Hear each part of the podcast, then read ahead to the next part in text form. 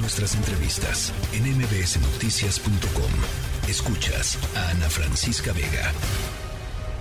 Luis Miguel González. Economía.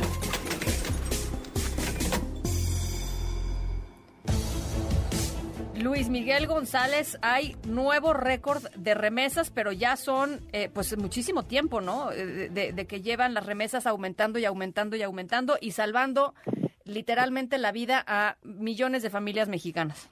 Eh, buenas tardes, Ana Francisca Vega. ¿Cómo estás? Eh, creo que con las remesas nos pasa que hablamos tanto de la cifra acumulada que perdemos ese pequeño gran detalle que mencionas ahorita en, el, en la introducción, y es olvidémonos de los grandes números y pensemos en el impacto regional, en el impacto de lo en los hogares las remesas. Sí. O mejor dicho, no nos olvidemos del impacto macro. Me parece muy bien, sí. Es uno de los factores que explica la fortaleza del peso.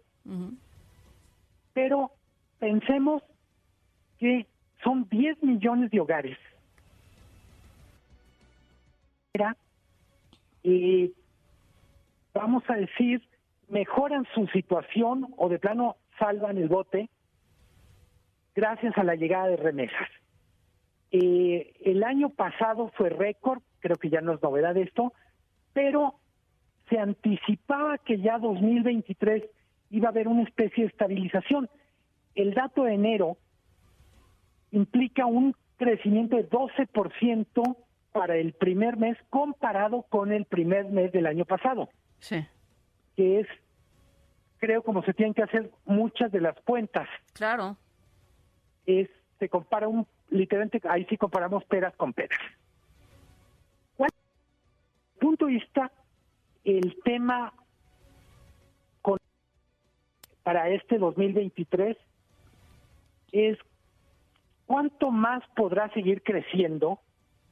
Insisto, la el volumen ya del año pasado, 58 mil millones, es una barbaridad. Solo tomar en cuenta, estamos en 33 mil cuando empezó este sexenio. Sí. O sea, casi se duplica en un periodo de cuatro años. bueno, y, perdón, y no son cualquiera, o sea, no son cualquier eh, periodo de cuatro años, es un periodo eh, de una pandemia en donde en Estados Unidos también a nuestros paisanos que están trabajando allá les pegó durísimo, muchísimos de los paisanos están trabajando en el sector de servicios, ¿no? Restaurantes, en fin, el sector de servicios que fue uno de los más golpeados. Eh, eh, también el sector agrícola, que, no, que digamos ahí siguieron trabajando y es una cosa atroz todas las historias, pero a lo que me refiero es que ese, ese, este incremento es incluso, este y a pesar de la pandemia, es brutal. Totalmente. En este periodo, digamos 2018-2023 o 2022, México ya rebasó a China como segundo lugar mundial receptor de remesas.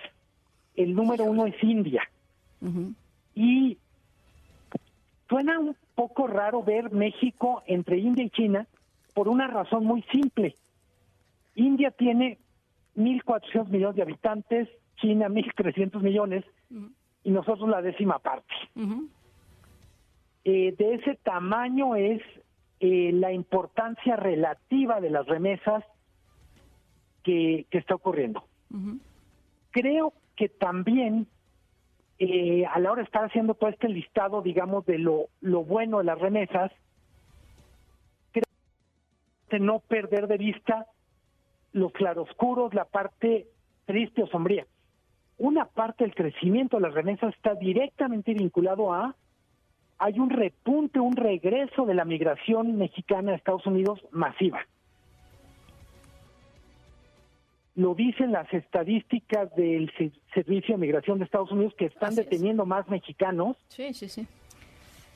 Y de manera más o menos extraoficial se calcula que entre 400 mil y 500 mil mexicanos por año están migrando. Se están, yendo.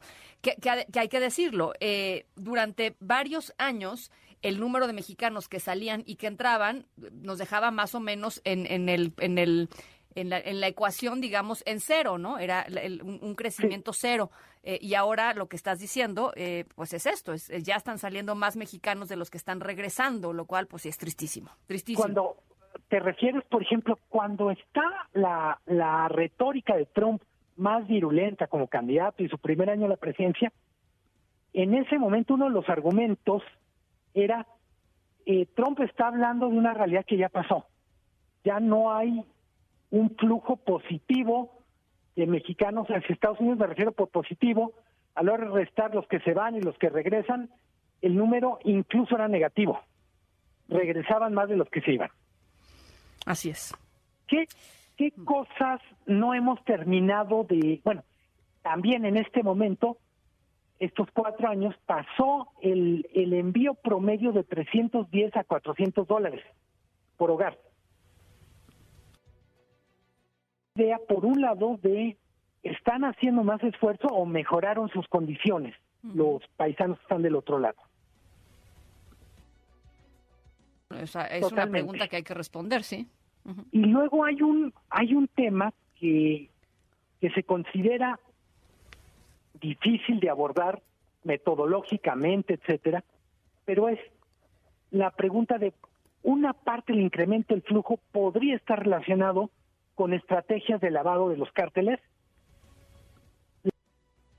Súper incómoda, sobre todo en esta narrativa de esto es, las remesas son expresión del esfuerzo, de la solidaridad de las personas que emigraron, pero lo cierto es que es tan asombroso el número en términos de crecimiento, como dices tú, es asombroso también en que al margen de la forma que haya tenido el ciclo económico en Estados Unidos, las remesas no se detuvieron. Un asunto para afirmarse, sino para indagar. Si una parte del incremento tiene que ver, como dicen algunos trabajos periodísticos, recuerdo uno extraordinario de Los Ángeles Times, tiene que ver con nuevas estrategias de, de los cárteles organizaciones criminales.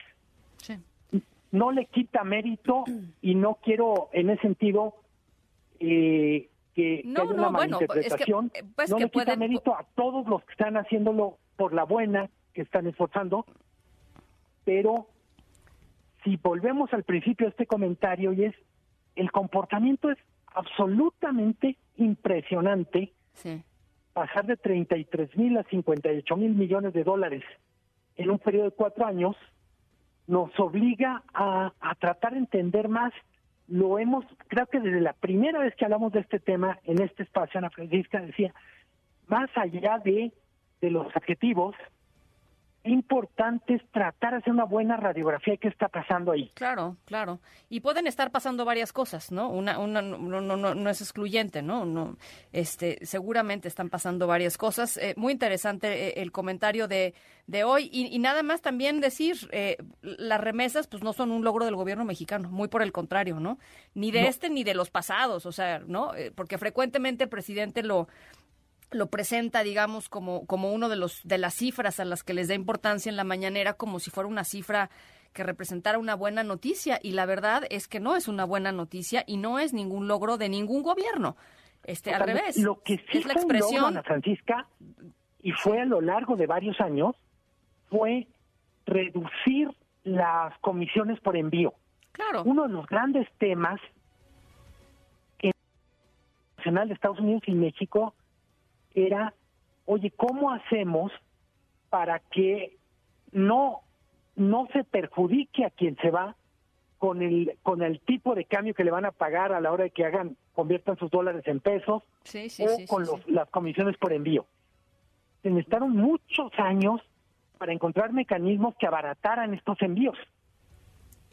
Pues sí, porque tenían a un público cautivo allá, este, mandando dinero y cobrando las comisiones que se les antojaban. Eso sí es un logro, la verdad. Eso, por supuesto, sí, es un logro. Pero, y, ahora sí, ahí sí, sean más de funcionarios anónimos, producto de la presión de Estados Unidos, que yo creo que decía, bueno, si todo esto eh, tiene que ver con población que emigró en condiciones de extrema vulnerabilidad, no es posible que esa vulnerabilidad se se, repita hasta en un proceso como enviar y recibir el dinero en casa. Así es, así es. Bueno, pues interesantísimo eh, el tema que pone sobre la mesa.